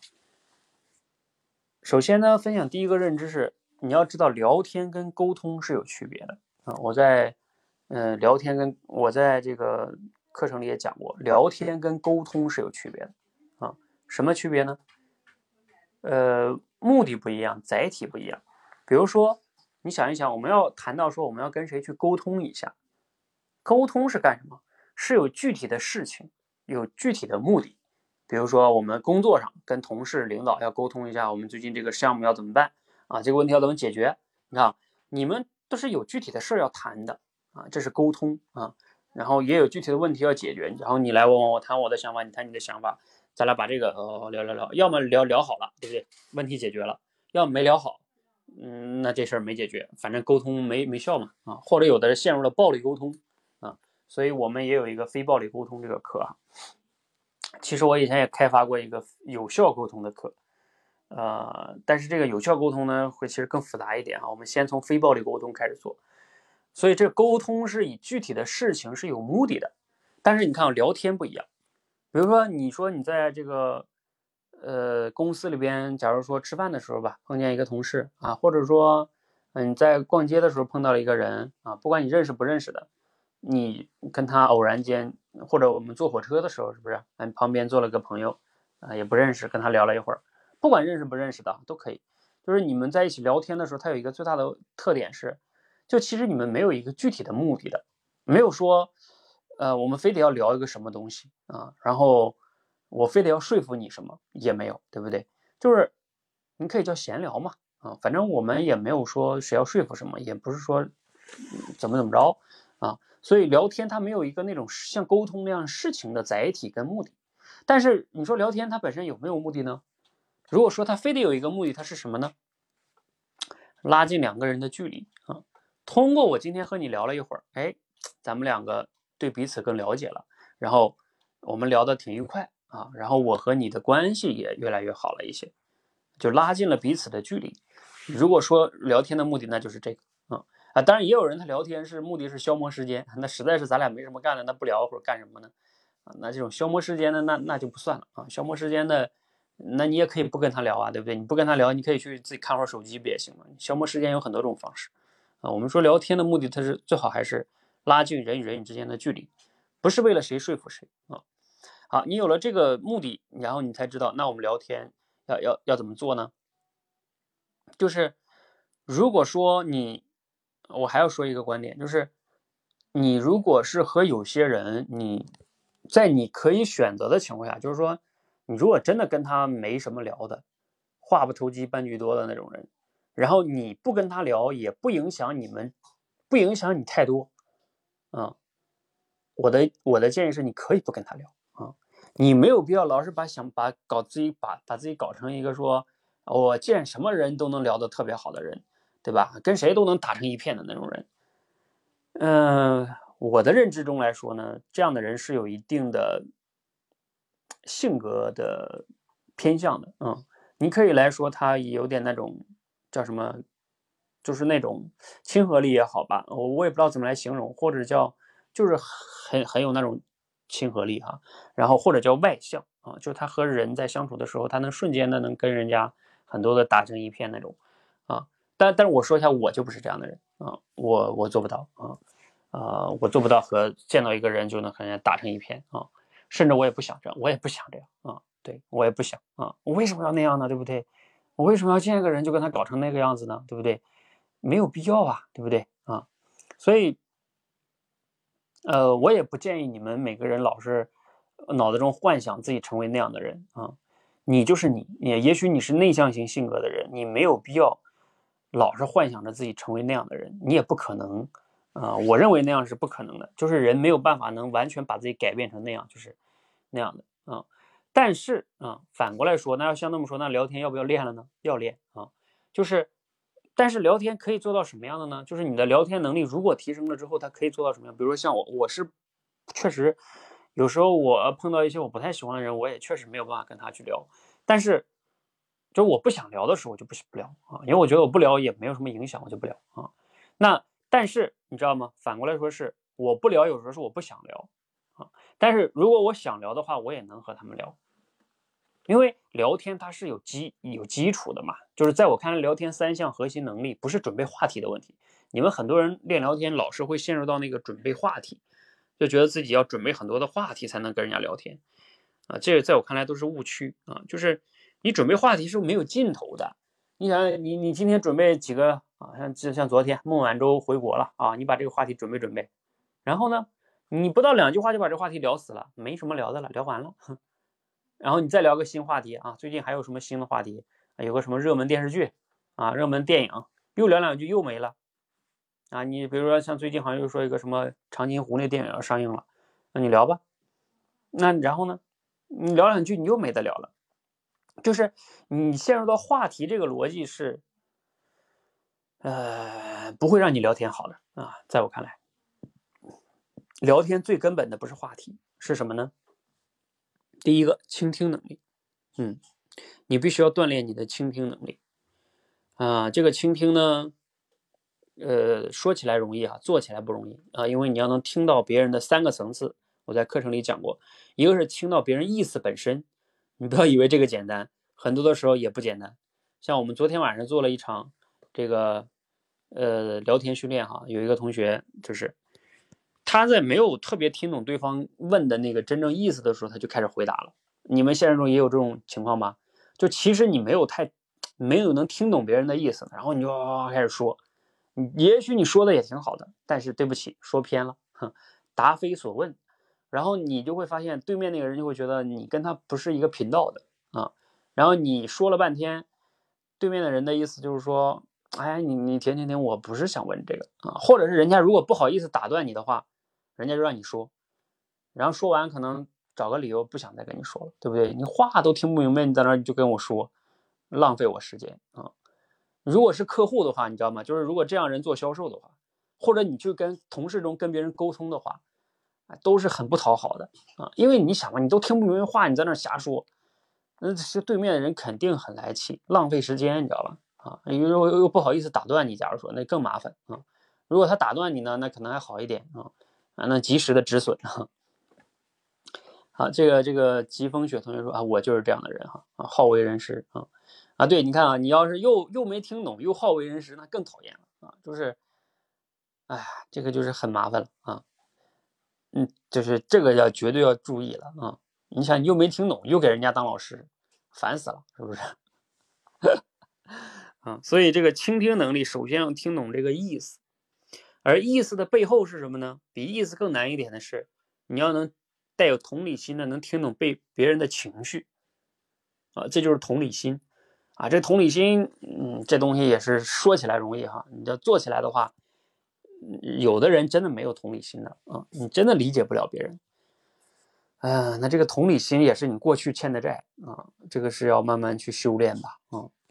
还有，就同理心去去能顶听懂别人的情绪。还有那个再往深一点，就是诉求。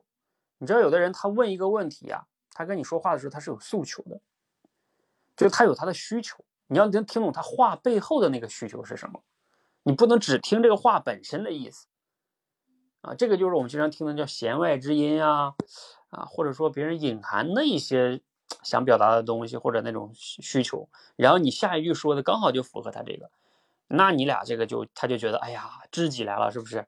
我还没等说，你就明白我什么意思了。那往往你两个就会聊的叫什么？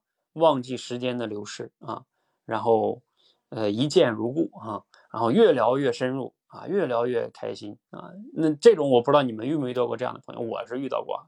我有时候遇到这样的朋友，说一聊聊聊两两三个小时过去了，时间都不知道，就这么过去了啊。这个种聊天就是我说的叫畅快聊天，就你们之间聊得很畅快，很很开心，忘记了时间。然后这种聊完了之后，双方都觉得对面是自己的知己，是吧？然后，呃，成为好朋友啊，甚至只聊一次就能成为好朋友啊。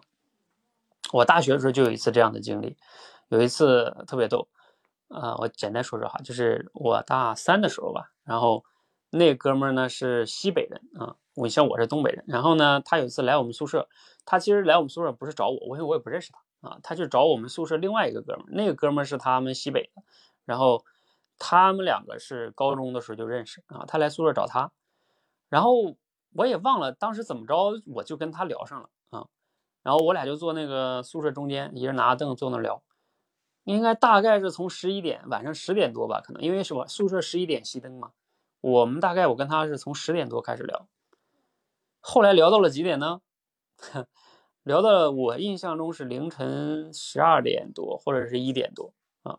然后后来实在不好意思聊了，你知道吧？为什么？因为因为宿舍都关关灯了，然后我们那些宿舍里边舍友也都睡觉了，就是不好意思再这么聊下去了。再这么聊下去，人家其他的同学吧有意见了，嗯，所以啊，所以这个我们就所以就就不聊了啊，呃，是这样的哈，就这样的朋友呢挺有意思的，嗯，这种就是你能聊得深的哈。啊，这样的经历我还跟过，有一次有一次跟一个四十多岁的一个大哥也也还聊过。本来是说十点多见面，晚上在一个茶馆，本来就想聊个就是一一个小时吧，十一点就回家了。结果聊到凌晨两点多，好像是。啊，他就说我就缺乏这种察言观色的能力哈，有点拎不清，嗯，聊得很尴尬，嗯。那这个哈，就是说，一个是倾听能力哈，还有一个我再说一下，就是提问的能力。哎，其实这个孙路红老师这里边，啊，那个同学在吗？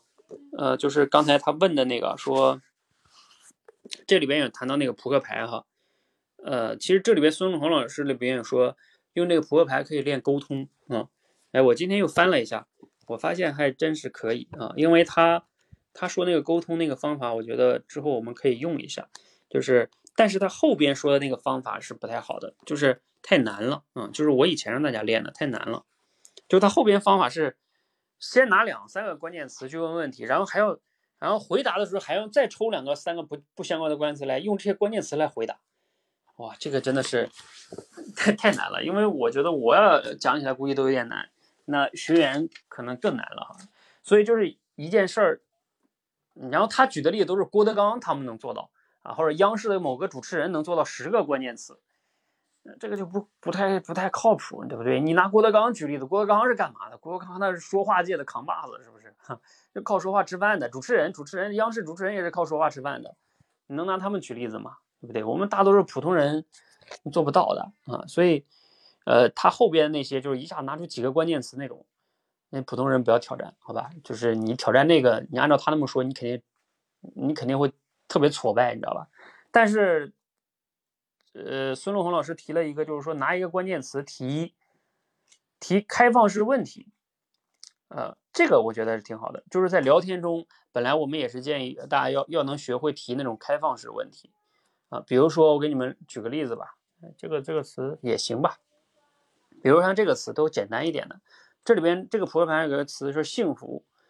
呃，你你听到幸福的时候，然后你能用幸福去提出来一些开放式问题吗？就是没有标准答案的问题。你看，这就是一种锻炼提问的能力。因为在聊天中，你能提出一个开放式问题，才能让你们两个不断的围绕一个话题不断的深入下去。啊，这种就是不断的越聊越深入，越聊越呃投入哈。啊，这个才是聊天中最重要的能力。倾听跟提问，甚至比表达重要，甚至也比比比准备话题重要。如果这两个你弱的话，在我看来你是不可能聊天好的，甚至你沟通也不好，因为你沟通跟别人沟通的时候谈事儿也一样。虽然我说刚才说了，沟通是有事儿为载体的哈，就是你们具体谈一个事儿，但是因为你因为你的倾听跟提问弱，你沟通的时候也无效啊。聊了半天，对方不知道你表达什么意思啊，或者你也没听懂对方啥意思啊，很痛苦啊。那当然，第三个就是表达了哈。如果需要你在跟人聊天啊沟通的时候，需要你表达的时候，你能简洁的把你的意思表达清楚。因为我之前做很多场聊天的时候，我发现很多学员就是他在表达的时候说太长了啊，一下子轮到你说的时候，你说了五六分钟都还没说完，那这个信息量对面的人听记不住啊，那这个也不好啊。所以就是聊天里边沟通里边核心的就是倾听、提问和表达。这三个你要加在一起，啊，就是全要灵活运用哈。所以我为什么说沟通跟聊天它是综合能力？它难就难在，就这三个你得啊合在一起这么用啊。它不是像，而且你没有那么多准备时间。你想啊，你跟别人在沟通聊天时，对面是个活人呢，啊，你说完了他就说，他说完了你就得说，你没有办法有那么多准备时间。比如还不像咱们表达呢，不像演讲呢，演讲你可以练一周、练两周，然后来讲。啊，这个就是难度不一样哈，嗯，好，所以那怎么才能让自己聊天更好啊？唉，就是 这个倾听这块也得多练，抓重点的能力。像我们那个训训练里面那个即听即说，这也是在锻炼你的抓重点的能力。然后还有就是提问的能力，提问我觉得之后我可以要么再开发一点关键词，关键这个课就是让你们闯关训练练练，拿一个关键词进行提问。这就是把聊天中的一个单项的重要的单项能力提炼拿出来专门练，你至少比如说练它一百个啊，你你这不专门练你就没戏啊，嗯，跟我我跟你说了你也你也做不到，你就必须得练，这没有捷径。然后剩下就是表达了，表达就是你简洁表达这些呀，呃，通俗表达呀，会举例子呀，会类比呀，那你这聊天你的沟通效率就高嘛。啊，你善于能把你的话通俗的语言讲清楚啊，否则你说了半天，对面的人还是不懂，那也不行。好，这是我们说怎么能成为一个聊天的人啊，嗯，包括刚才那个谁同学提的那个，啊，就是啊，猛杰明月提的那个，就是，呃，就是说他那练那个口才扑克牌嘛。就他那那个扑克牌有问题，我跟你讲，你不能照他那个照着他那个练，照他那个练，你不能坚持下来是对的。我认为大部分人都坚持不下来，因为大部分的基础都没有达到那种，怎么可能用那种方式练呢？所以这就是我说的方法的问题。你的方法不对，你说你坚持不下来，你还说是你的问题，其实不完全是你的。问题，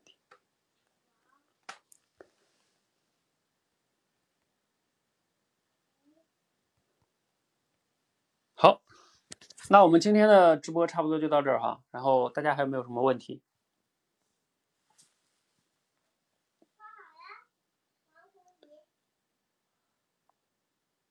呃，如何培养幽默感？哎 呀，这个这个问题就更大了。嗯，首先声明，我我我觉得我就不是一个特别有幽默感的人啊。呃，因为幽默感这个东西呢。嗯，怎么讲呢？应该来说能练出来，嗯，因为你们经常看那种什么吐槽大会啊，是吧？那些东西，其实幽默是有公式的啊。我以前也看过这方面的课程和书哈，就它往往都是有个包袱嘛，啊，就是在你以为是这样的时候，啪一个转折啊，然后人就笑了，啊，就从幽默这一块来说，就是幽默往往就是你说的话，呃，跟别人预期的那个方向不一样，你就。别人就笑了，啊，是吧？是这样吧？啊，而而这个就是我们常人为什么不能幽默呢？就是源自于 我们之所以叫普通人，就是因为你你按照这种想法走的时候，你一直也是这么走的，就是你的想法跟别人的想法都是一样的预期，那大家当然不幽默啊。比如像我今天讲的大部分话都没有幽默啊，因为我讲的也都是大部分人可能说完你也是这么想，他没有什么拐弯儿。然后他没有突然间的一个包袱啊，那这个时候他就没有幽默啊。那幽默的人像你像那什么，就就是吐槽大会上李诞他们哈，他们是专门写段段子哈，就不断的研究写这种段子。然后你想，他们甚至一天要写好多段子，因为就明天假设要上节目，今天必须写出来。他原来专门像李诞他们专门给别人写写写写这种写稿子的哈，就原来在八口八零脱口秀的时候，给王建国他们不是给王王王王王王字那个人叫什么了啊？给他们专门写的，所以你知道你你天天写，你写多了之后啊，你想一个问题啊，就是你自己的思维就会被塑造的王自健啊，对，就是你自己的思维就会被塑造的善于拐弯儿。你想嘛，常人往往这么走。而你因为经常写，然后你你把自己练的就是，哎，你往前走着走着你就拐那边去了啊，你就一下就能拐过去，别人就拐不出去。你回想一下，你生活中那些幽默感强的人，他往往都是这样的，就是很平常一个事儿，你们大家都是这样的时候，他突然间搞出来一句其他的话，或者一个其他的什么东西，对不对？就不按照套路啊，对，就是他就不按照套路出牌，他说的话做的事儿都是不按照套路来的，然后他就大家就笑了，是不是？就是这样的吧？啊，那为什么他就能那么快的在那种场景下，他就能不按照套路说出来一个跟大家不一样的话呢？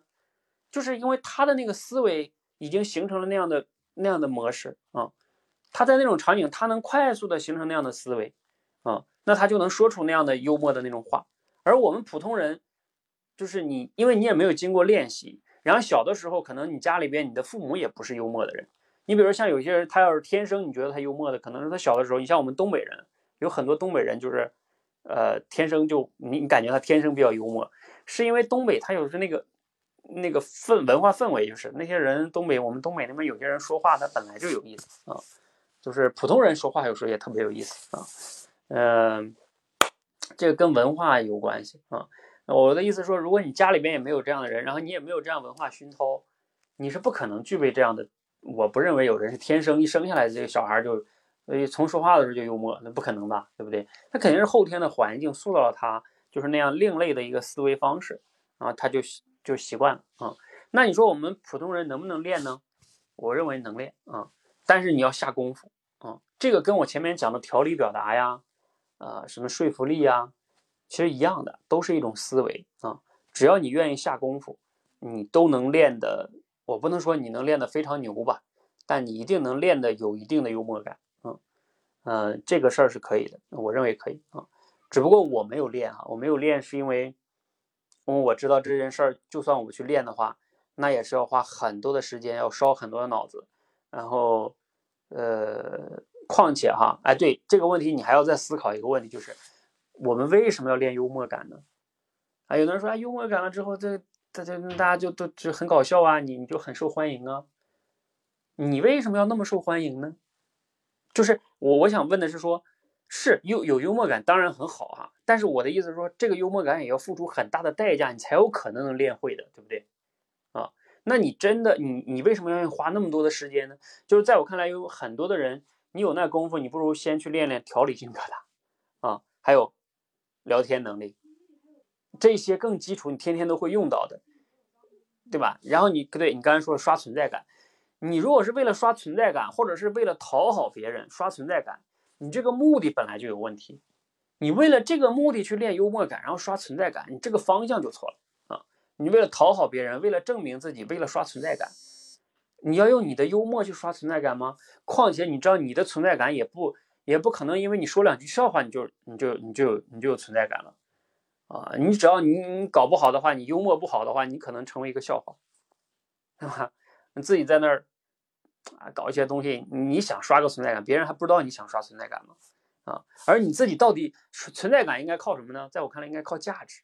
你真正成为一个有价值的人，你哪怕不幽默，你也是有存在感的，对吧？然后你你没有什么价值，然后你老是在那讨好别人，老想着搞一些怪，而引起别人的注意，这就是不自信的表现啊！你这种方式，你再幽默，你也是，况且你也不太可能要幽默，哼。你只能幽别人的默啊，把自己变成个笑话啊，所以就是幽默这件事，就是我的意思是，你本质上如果你没想明白的话，你不要老想去练幽默这件事儿啊，这方向就错了，目的都不纯啊。在我看来，你什么样人你可以练幽默呢？就是说，你的目的是说我不是为了自己刷存在感，我是觉得我能给别人带来一些快乐，多好啊，对不对？一天活人活着已经挺累的了啊，大家笑一笑挺好的。你像李诞他们经常好像大概会讲这个。就是这意思，就是说，你的李诞以前不是讲叫什么“人间不值得”是吧？啊，所以那我们要快快乐乐活啊，所以我给大家讲一些有意思的事儿，让大家都能快乐一下。快乐一下，比如我上班，哎，同事快乐一下，家人快乐一下，不挺好吗？大家因为我而能快乐，挺好的啊。就是我的是带着贡献的价值，然后我希望能让提升大家快乐，哎，这是很好的啊。这个就要为人别别人服务啊，否则，嗯，包括很多人练演讲口才都是这样的。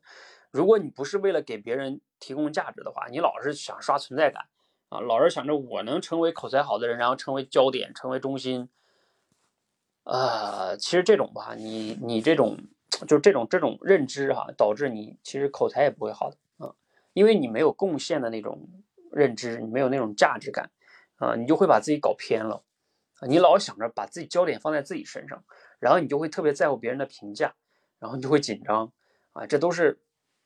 哎，就就没头。你这样去想，你就会发现这是一条无尽的深渊。就刷存在感，呃，以自我为中心，你，就是一条无尽的深渊。你越是这么追求，你越是会掉到那个深渊里去。而反过来是什么呢？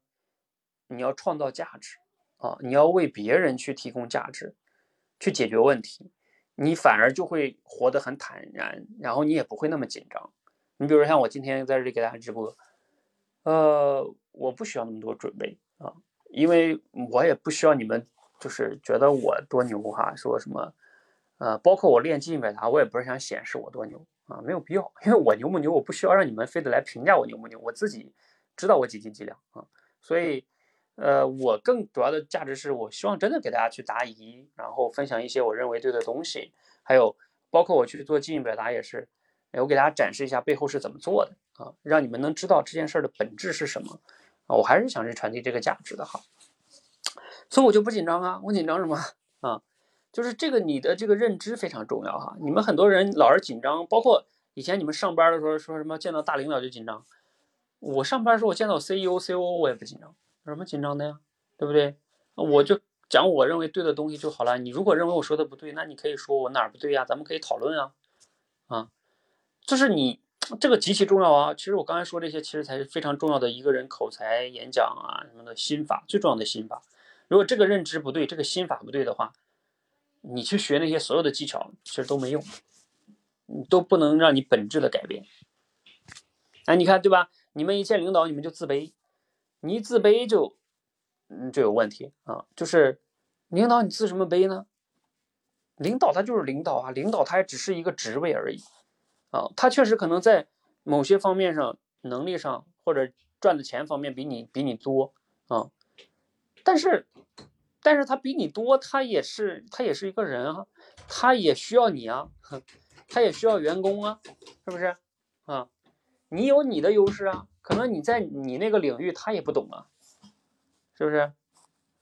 就算他懂，他也不能干了所有的事儿啊，嗯，他也需要你们去做一些，嗯，他的。设想啊，战略啊，而你能成为他的一个非常重要的人才下边的，这才是你要做的啊！你为什么要自卑呢？你自卑不还是觉得自己没价值感吗？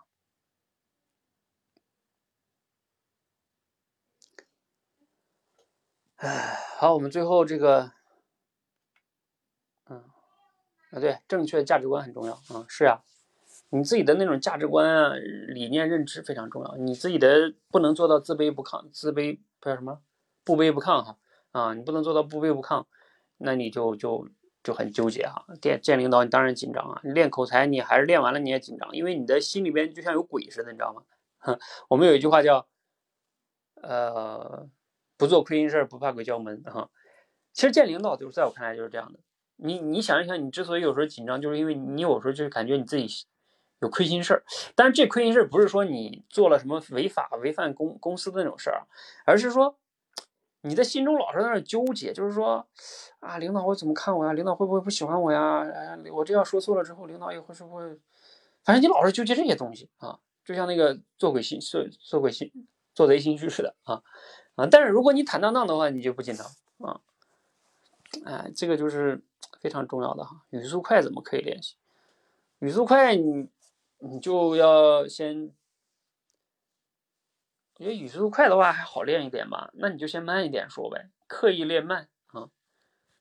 就是说话的时候，比如说像，比如说像现在我说话，我现在刚才说的也有点快啊。那如果我慢一点说，可能就是啊，语速快这个问题呢，我们首先哈，第一步我们可以做些什么呢？一个是语速慢一点，另外有一点停顿啊。有时候你们有的时候语速快的背后更有深层次的原因是，呃，我以前接触过很多学员，就是发现你们语速快之所以有个语速快，是你们你们老想快点讲完啊，就是你心里面着急，你老想快点把你要说的话说完。而你为什么那么着急呢？啊，因为你觉得你说的话，怕你说的不好，怕你说的犯错，你感觉你说话占用别人时间。然后，啊，你就想快点说完，快点说完不就解脱了吗？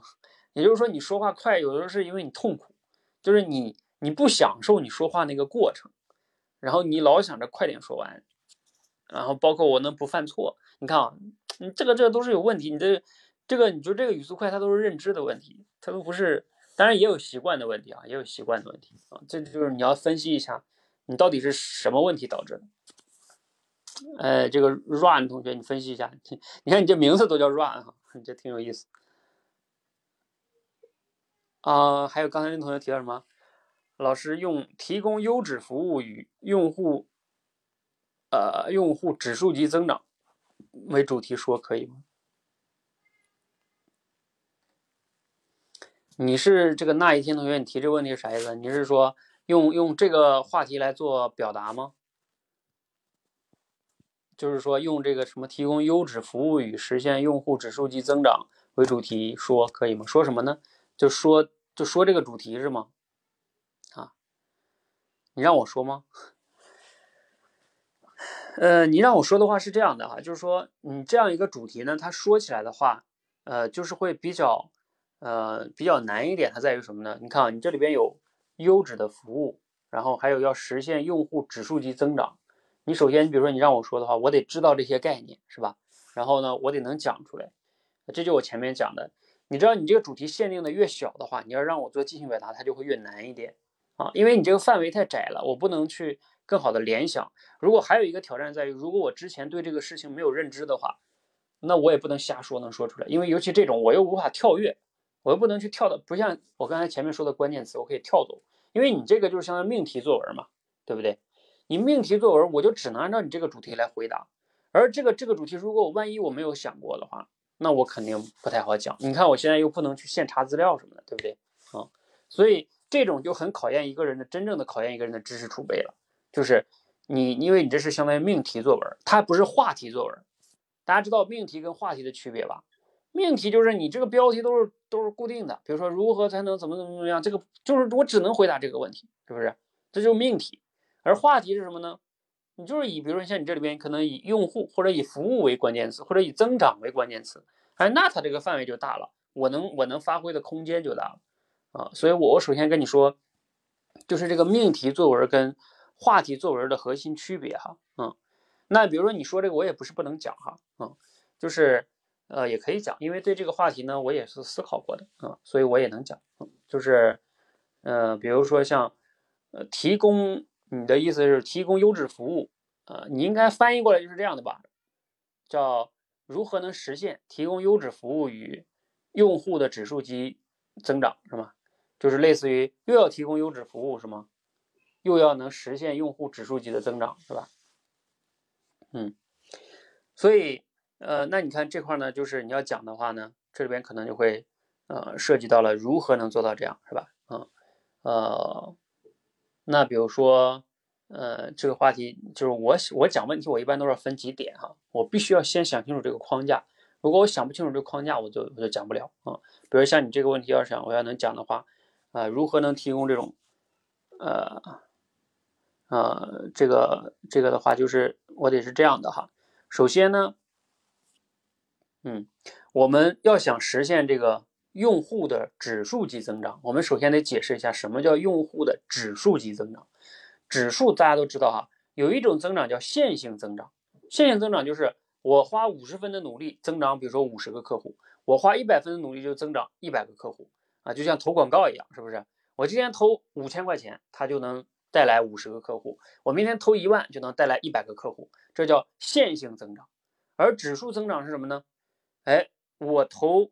投钱也好，花时间也好，它是呈指数级增长的啊，就像滚雪球那个是不是？巴菲特讲的哈，你要找到一个长长的坡哈，然后要有足够多的雪，然后它会越滚越大。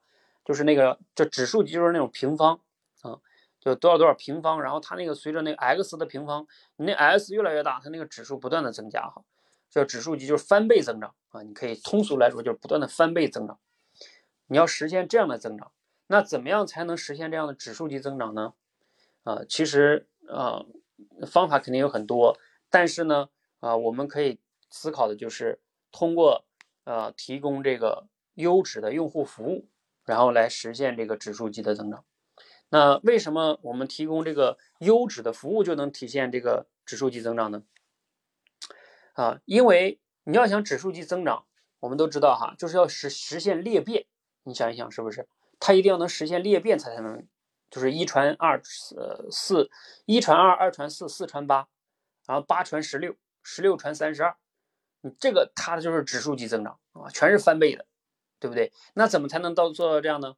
就是，呃，一方面呢，比如说我们为什么说提供优质服务？因为你提供优质的服务，你才能让客户非常满意，甚至你要让客户更加的惊喜，然后客户就会自发的给你去向他身边的人传播，甚至他会去炫耀发朋友圈，而他发朋友圈是他自发的，因为他觉得他很感动，所以他会去发朋友圈去。呃，发到他的朋友圈。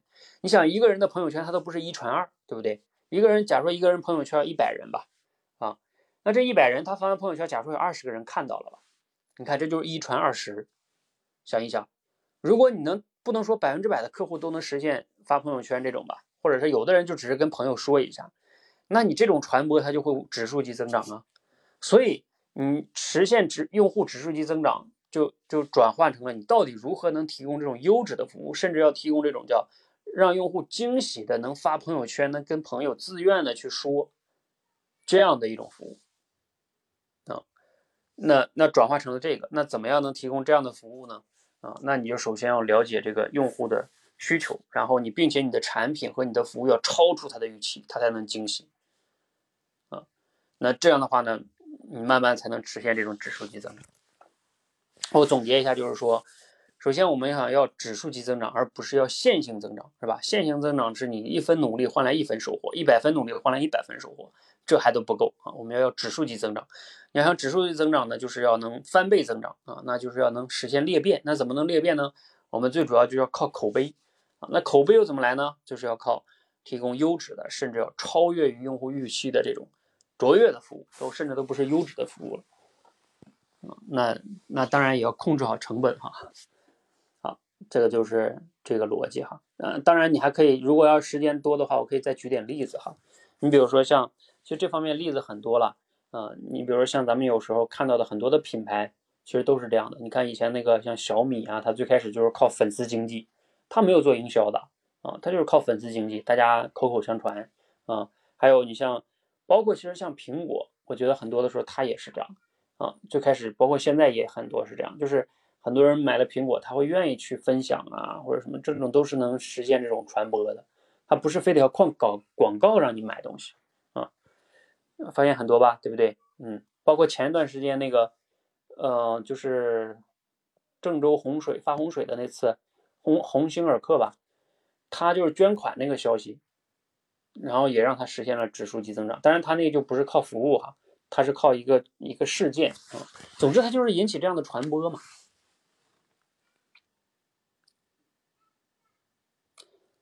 好，呃，那就到这里哈。好，大家还没有什么问题哈，我们那我们今天呢就是到这里了哈。啊。其实这个就是我刚才说的哈，像这个，因为你刚才出的属于叫命题作文了哈。命题作文呢，很重要的就是在于，呃，考验一个人的知识储备啊。另外一个就是他短时间内的语言组织能力，就是你要把，就比如像你刚才说的那些，呃，话题要把它拆解，就到底什么是指数级增长讲明白。然后第二个是为什么，呃，我们要用服务来去驱动这个指数级增长啊，是吧？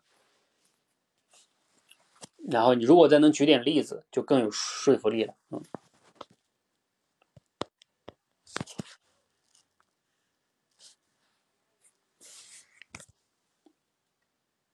好，那我们时间关系哈，我们今天就到这里哈。最后呢，还是希望大家哈，就是关于口才这个事哈，口才里边包含了很多我们的当众表达能力啊、自信呀、表达能力，还有这个条理表达呀、呃简洁表达呀、即兴表达呀，还有聊天啊、沟通啊、销售啊、啊演讲啊，其实都属于你可以理解为都属于口才吧啊，一个人的口说话的能力。什么叫口才啊？用最简单来说，就是说话的能力啊。啊，你都可以属于你在说话啊。那呃，这里边呢，就是因为它本质上来说都是一项技能，嗯，就是我一直来说，就是这件事是无法速成的啊。如果你这玩意儿要是有速成的办法，我也特别想要帮你们速成，我也不想天天这样陪你们练呀，练多麻烦呀，多多累呀，对多厌倦呀，啊。但是呢，这个东西就是所有的技能都是这么过来的。嗯，没有人能速成，包括我今天这样，我也不是速成的啊，我从来也没说我是速成的，所以，所以这个没有办法速成啊，这是客观规律。嗯，嗯，那我们就踏踏实实练啊，你你就放弃你的幻想啊，否则的话，老是幻想的话就很麻烦哈。嗯，呃，这是一个从训练上来说放弃幻想，另外一个就是从你认知上，我我后面刚才讲那段话挺重要的，就是有时候我们练口才，你要纠正好你的认知。不要老陷入到刷存在感，呃，让自己觉得老是想着自己很牛，就是你这样的话，你你发现你这个认知就会这种错误的价值观和认知导致了你，你练的时候就会出问题，哪怕方法是对的，你这个认知不对啊，有时候会导致你的出现很多的问题啊，而这些问题就像什么，包括你们见领导说话紧张，都是的啊，就是你这种自尊。啊，这种深层次认知出了问题，嗯，所以这个认知也要改，认知不对啊，叫我以前讲叫无从努力哈，方法不对，努力白费，都是一样的哈。好，那我们今天就到这里哈，嗯，然后希望大家好好刻意练习啊，真正的能去提升自己哈。其实另外一个，我最后再说一句吧，就是。关于这个练口才啊，你们最好是能有的人一想说，那我一提到说要要要要慢慢练哈，然后有的你说那我就没耐心呀，是吧？我就坚持不下去呀，啊，我就很痛苦啊。呃，这个就是因为你你把他这个练口才老师当成一个目标，就是说啊，我什么时候能那么好啊？啊，你越是这么想的话，有时候你就会焦虑啊，然后你就觉得达不到，你就想放弃。哦，我其实想换个维度让你们去想是什么呢？所有的你想啊，其实口才啊，它其实就是一种你享受的表达你的想法，而而这个过程中就是你的想法，就是你的思考也好，你看书也好，都是你的对于这个世界的思考和看法。你能享受去这个过程，其实从长远来说是更有价值的，因为口才这种东西是一个人一生的东西。你比如说像我，我现在这样，难道就不需要再去学习提高了吗？也需要啊，我还是每天需要可能看很多的书啊，或者说，嗯，这个有很多的思考啊，对不对？不可能啊，要不然我我不能好几年都还在讲一样的东西啊，一样的哈，我脑子中需要有新的东西进来啊，是吧？所以这个其实是很重要的，就是你能享受这个过程。如果你不能享受这个过程，你老想着把口才当成一个一个一个短期的小目标，我达成了之后，我再也不用管它了，啊。这个其实不是这样的，嗯，你这样的话呢，也会让你的这个口才成长受到瓶颈的哈，而且反而你容易焦虑。你要能享受这个过程的话，你想想，你能成为一个爱学习、爱思考、爱分享的人，这才是更主要的。至于口才嘛，其实好的口才只是副产品，其实在我看来只是个副产品。如果你不能享受这个过程的话，可能你这个副产品很难很难得到的。就有时候跟赚钱差不多，发现没有？你天天那么天天想着赚钱的人，他最终可能就是被别人赚钱啊！你们发现了没有？市面上现在很多教别人赚钱的那个老师啊，课程，嗯，到处都是各种变现什么什么的，结果都是在变用户的现，所以老师确实是变现了啊！你这你们可能就不一定变现了，因为因为。这个变现这个东西，老是脑子钻到那个里边啊，你你就变不了现，因为你自己没有价值啊。对，你要从正确的价值观入手啊。有时候这个价值观不对，反正挺麻烦的，在我看来啊，就是你这个价值观不对，它会影响你方方面面的选择啊、情绪啊，很多很多东西，然后你人也静不下来啊，就是结果就是你这想学那想学，什么都没学会，嗯。好，那我们今天就到这里哈，谢谢大家啊，希望我们下周再见啊。大家有问题呢，可以再关注我们的公众号啊，说话改变世界，也可以关注我们那个视频号，呃，口才界社群，还有我个人还有一个视频号，就是认知侠啊，你们可以搜认知侠哈。啊，或者搜哎汤姆教练也可以哈，搜汤姆教练应该也能搜到。啊，我那个我个人的那个视视频号其实就讲一些认知的，就刚才说的这个价值观层面。因为我认为很多的时候我们认知不对，你光靠努力啊，很也很难改变自己的。嗯，好，谢谢大家哈，那我关掉了。